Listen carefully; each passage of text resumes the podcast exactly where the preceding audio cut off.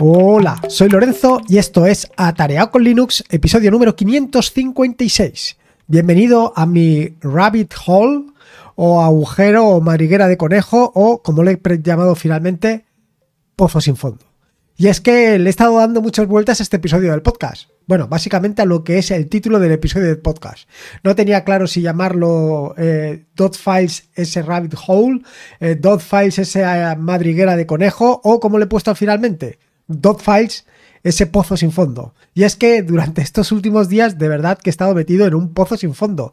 Porque he estado investigando, he estado escudriñando, he estado revisando los dot files de otros de otra gente que ha decidido también compartirlos. Y es que los dot files no solamente tienen la gran ventaja de que te permite eh, tener tus archivos de configuración en texto plano eh, mantenido mediante control de versiones y resguardado en varios sitios, de manera que tienes varias copias de seguridad, lo cual te va a permitir pues compartirlo eh, o tenerlo a buen recaudo, como te decía. Pero no solamente esto, sino que además la gran ventaja que tienen los dos files es que los puedes compartir con todo aquel que quiera, pues como he hecho yo, escudriñarlos. Con aquel que quiera mirar exactamente qué es lo que has hecho. Pero ¿por qué he estado metido con esto de los dos files? Pues nada, vamos directos al turrón y te voy a contar exactamente qué es lo que pasa con mis dos files y por qué he estado metido en este pozo sin fondo del que todavía no tengo claro si he salido. Vamos directos al turrón. Y antes de nada, antes de que me despiste con los dos files y antes de que se me vaya la cabeza, sobre los proyectos de 2024. Si recuerdas, en un episodio anterior del podcast, o en un par de episodios anteriores del podcast, estuve hablando sobre unos proyectos del podcast, pues para iniciarnos en la programación o para, más bien, para ir todos juntos de la mano, como aquel que dice, y programar algo juntos. E hicimos unas votaciones y al final el primero que ha salido elegido ha sido eh, crear un asistente de Telegram. O sea, un bot de Telegram que es un asistente.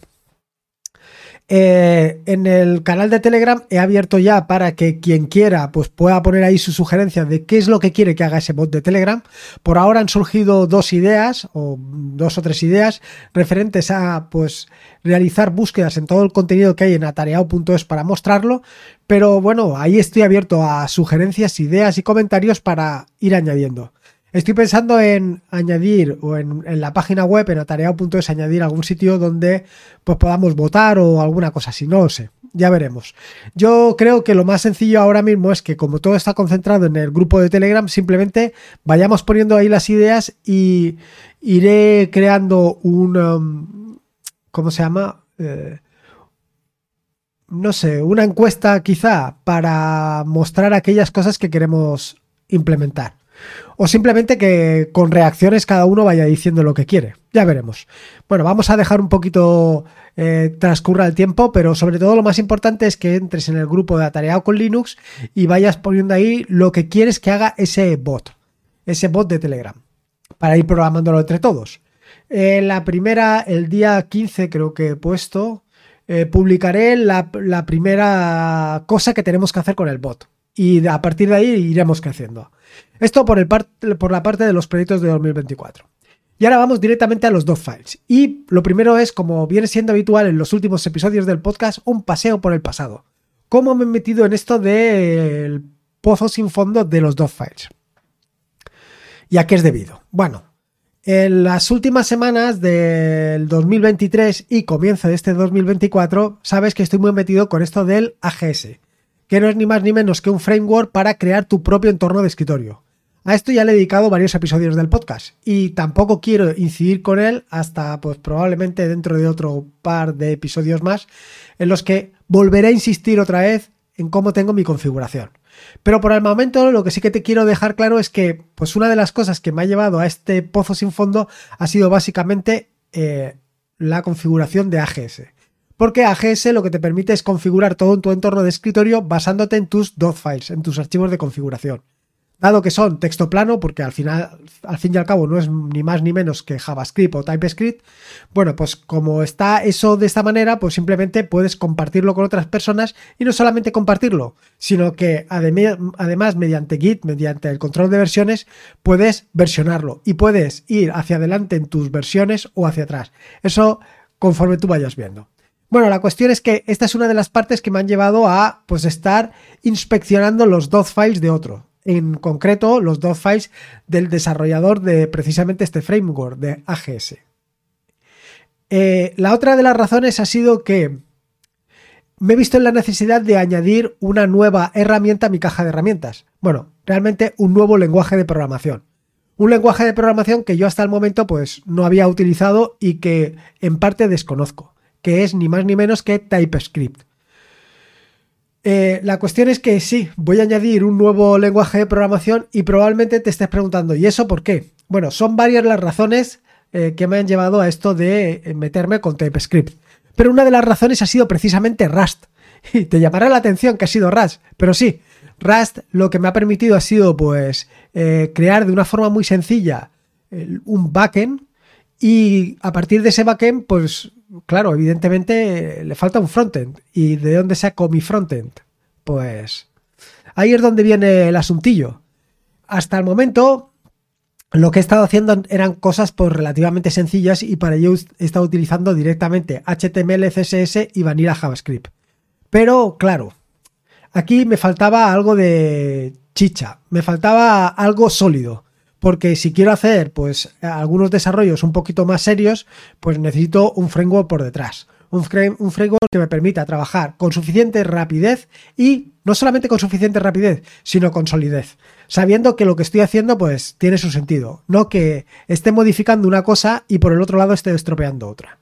Y esto es lo que me ha dado pie a, pues en este 2024, por lo menos en las primeras semanas de 2024, las voy a dedicar a aprender TypeScript para posteriormente em, utilizar otras cosas. Básicamente estas son las dos razones principales.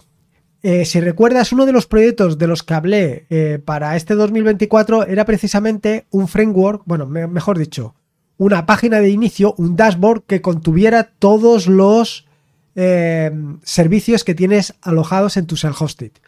De esto te he hablado en alguna que otra ocasión. Te he nombrado algunos dashboards como pueden ser Homer, Dashi, Heimdall, Dashboard incluso y otros tantos que puedes encontrar también en un enlace que te he dejado en las notas del podcast. Hay una barbaridad. Sin embargo, pues bueno, como yo soy como soy, eh, en un momento determinado decidí hacer el mío propio y decidí hacer el mío propio, que le llamé Board, y hasta ahí estuvo bien, eh, hasta que dije, bueno, pues vamos a incorporar algo más, ¿no? Vamos a añadir, además de em, simplemente la configuración implementada en un YAML, vamos a poder conectarnos al, al socket de Docker y saber exactamente qué es lo que está sucediendo. De manera que no solamente tengas una visión de todos los servicios que has levantado, sino que además te permita configurarlo de forma dinámica por un lado, y no solamente de forma dinámica, sino que te permita saber si uno de los servicios que tienes configurados está funcionando o no. Bueno, esto me parecía algo realmente interesante. Y me puse a hacerlo. Pero había algo que fallaba, y era precisamente lo que te acabo de decir, TypeScript. Eh, necesitaba un framework. Y como necesitaba un framework, estuve mirando, estuve revisando qué frameworks había disponible para hacer esto, y estuve tanteando algunos de ellos. En concreto estuve tanteando Vue.js y Svelte, que son dos frameworks que te permiten tanto desarrollar en JavaScript como en TypeScript. Y finalmente pues me decidí por TypeScript porque al final, bueno, eh, creo que si estoy buscando un desarrollo sólido era lo que me hacía falta. Llegados a este punto, me decanté también por Svelte. Ya veremos esto dónde termina, pero esto va por ahí. Conclusión, estoy en la siguiente combinación estoy eh, configurando por un lado AGS para mi entorno de escritorio y por el otro lado estoy configurando, estoy utilizando TypeScript para pues básicamente eh, todo lo que quiero hacer de entorno de desarrollo web. Incluso estoy pensando más cosas, pero bueno, por ahí vamos. ¿Qué es lo que sucede o qué relación tiene TypeScript con mis dos files? Bueno, pues muy sencillo. ¿Cómo voy a editar todos los archivos o cómo voy a editar en TypeScript? Inicialmente y por un breve lapso de tiempo dije, bueno, pues eh, ¿por qué no utilizamos Visual Studio Code? Ya que Visual Studio Code está tan integrado con TypeScript. Pero bueno, ya te digo que fue un breve lapso de tiempo porque dije, hombre, si estás desarrollando con Python en NeoBeam, si estás desarrollando con eh, JavaScript en NeoBeam, si estás desarrollando con Rust en NeoBeam, lo suyo es que TypeScript también sea en. Con lo cual, bueno, pues tenía que configurar mis archivos, mis dot files de NeoBeam para añadir algunas características que me hacían falta para poder desarrollar en NeoBeam. Porque como ya te he contado en más de una ocasión, una de las grandes ventajas que te ofrece NeoBeam es que lo puedes personalizar y particularizar para tus intereses. Si ahora quieres programar en JavaScript o en TypeScript, pues añades aquellos complementos, añades aquello que necesitas para programar en TypeScript. Si lo necesitas en Python, en Python. Si simplemente lo que quieres es escribir, pues Markdown.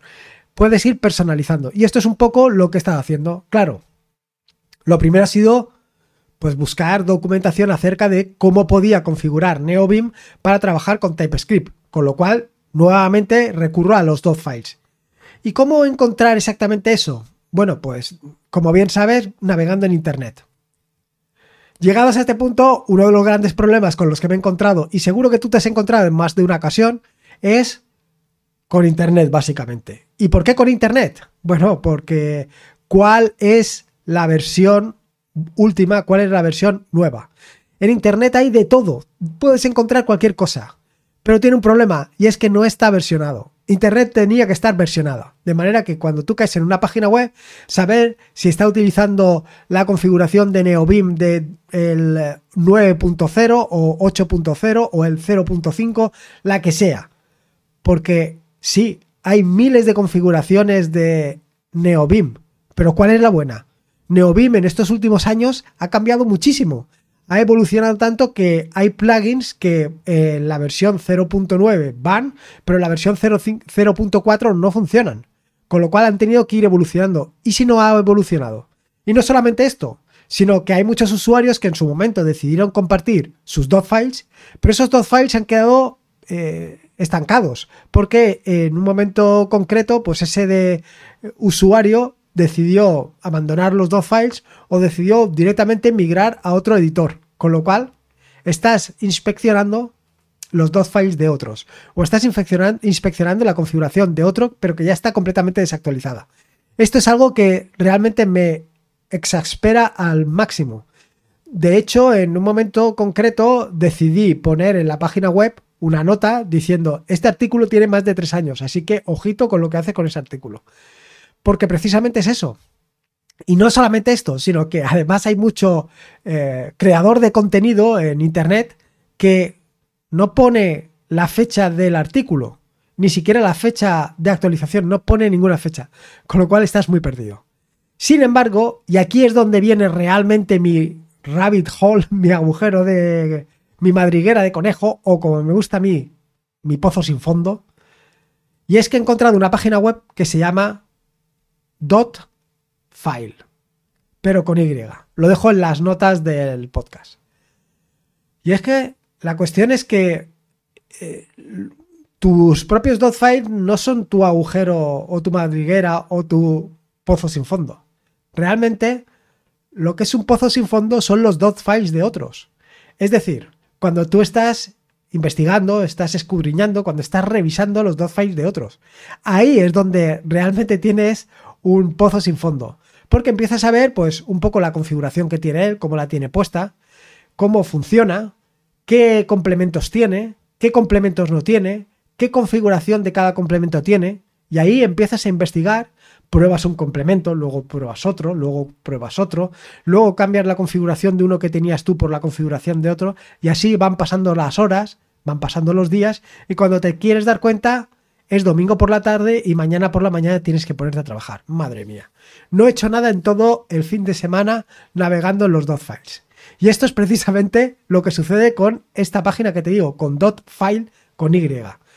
Porque ahí lo que tiene es una recopilación de files. De files de distintos usuarios que en un momento concreto pues han decidido eh, compartir en esa misma página sus archivos de configuración. En concreto son los archivos de configuración de NeoBeam. Pero bueno, con esto ya te puedes hacer una idea que he pasado allí bastantes horas. Y he pasado bastantes horas porque he estado investigando, he estado revisando, he estado un poco lo que te estaba contando. ¿Qué tiene de interesante esta página? Esta página tiene de interesante dos cosas, o dos y media, por así decirlo. Una es que te permite navegar entre los archivos de configuración de otros usuarios con lo cual puedes meterte en los archivos de configuración que están allí todos agrupados de una manera relativamente sencilla y ver qué es lo que tiene. Y luego, por otro lado, otra de las cosas que tiene es que te informa de los plugins que utilizan cada uno de los usuarios. Y además no solamente te informa de los plugins, porque eso lo puedes ver en los archivos de configuración, sino que te hace un recopilatorio de los plugins, de los plugins más utilizados, y no solamente de los plugins más utilizados, sino del trending topic de los plugins. Con lo cual puedes estar ahí probando cuáles eh, o comparando un poco qué archivo de configuración, qué plugins tienes tú instalados en Neobim y qué plugins no tienes eh, instalado y comparar, eh, por ejemplo, e, en mi caso concreto, yo he estado comparando el eh, plugin que está utilizando para gestionar el control de versiones desde NeoBeam con el más utilizado. Y al final, pues he decidido reemplazar uno por el otro, porque he visto que el que estaba más utilizado era. Tenía más posibilidades que el que yo estaba utilizando. Así, con toda esta investigación, básicamente he cambiado o he instalado tres complementos. Uno que se llama Conform, que lo que te permite es pues básicamente formatear un determinado eh, archivo, un determinado archivo de código, me refiero, por ejemplo, si tienes un archivo de Python, pues te permite formatear todo ese archivo de Python para que tenga, pues para que cumpla los estándares de que requiere. Lo mismo tienes para formatear eh, Lua, para formatear JavaScript, TypeScript, esta es una de las razones. Otro, otro que no he utilizado hasta ahora y que tampoco le tendría ni tampoco tengo muy claro que lo vaya a mantener, que se llama Comment, que lo que te permite es comentar y descomentar parte de tu código de forma sencilla. Simplemente eh, con un par de atajos de teclado te permite pues, comentar o descomentar. Y el último que he añadido ha sido básicamente para el control de versiones. Yo tenía uno que se llama Git, creo, y lo he cambiado por otro que se llama NeoGit, que te permite pues darle, em, bueno, hacerlo un poco más visual. Así que estos son los tres que eh, alguno lo he cambiado por otro y otro lo he instalado de nuevas pero son tres de los que he probado. Pero ya te digo que no he probado solamente tres, que ahí es donde viene la gracia. He estado pues como varias horas probando distintas configuraciones. Por supuesto que la mía también la vas a encontrar en .file con Y, porque he decidido añadirlo y compartirlo con otros para que otros también puedan disfrutarlo. Esto de los files es un verdadero pozo sin fondo. Eh, como te digo, no los tuyos, sino los de otros. Y no solamente por el tiempo que inviertes para tener tu configuración a la última, sino también porque te pasas mirando de vez en cuando. Em, en muchas ocasiones yo me planteo si no sería mejor revisar con mayor atención la documentación del de, plugin en concreto. Muchas ocasiones la reviso, muchas ocasiones lo que veo es que la documentación está muy bien, pero hay una de las cosas que normalmente adolecen los archivos de configuración, o por lo menos los plugins de NeoBeam. Algunas veces, ¿eh? no siempre. Y es en ejemplos prácticos. En un ejemplo práctico que te diga cómo lo tienes que configurar. En general, la mayoría de los complementos sí que te ponen cómo lo tienes que hacer. Incluso te lo ponen para los distintos eh, gestores de plugins que hay. Pero en otras ocasiones, pues no es, no es tan así. Y se hace un poco difícil. Bueno, sea como fuere, esto es lo que hay. Em, yo, sin lugar a dudas, para mí, utilizar archivos de configuración, utilizar files, ha sido uno de los grandes descubrimientos de estos últimos años. Y la llegada de YADM, YADM, que es un gestor de files, ha sido lo mejor. Porque me permite integrar de una manera súper sencilla todos los archivos de configuración. Em, sé que esto es un mundo, además sé que esto es un mundo para verdaderos frikis o como lo quieras llamar, pero la verdad es que te ahorran muchísimo tiempo. Si en un momento determinado quiero pasar mi configuración de Cava a otro eh, equipo, simplemente tengo que descargar mis dos files en ese equipo y ya está. Y lo mismo te digo con NeoBeam o con cualquier otra cosa que vaya con archivos de configuración planos. Es una gran ventaja. Así que si no te has metido todavía en el mundo de los dos files, bueno, Ahí tienes un buen pozo sin fondo. Y nada más, espero que te haya gustado este nuevo episodio del podcast, espero que lo hayas disfrutado tanto como lo he disfrutado yo. Recordarte que este es un podcast de la red de podcast de sospechosos habituales. Puedes participar en esta red de podcast en eh, Telegram, en WeTablet Info. Y por último, y como te digo siempre, recordarte que la vida son dos días y uno ya ha pasado, así que disfruta como si no hubiera mañana y si puede ser con Linux, Neobim y mi pozo sin fondo, mejor que mejor. Un saludo y nos escuchamos el próximo lunes. Hasta luego. Adiós.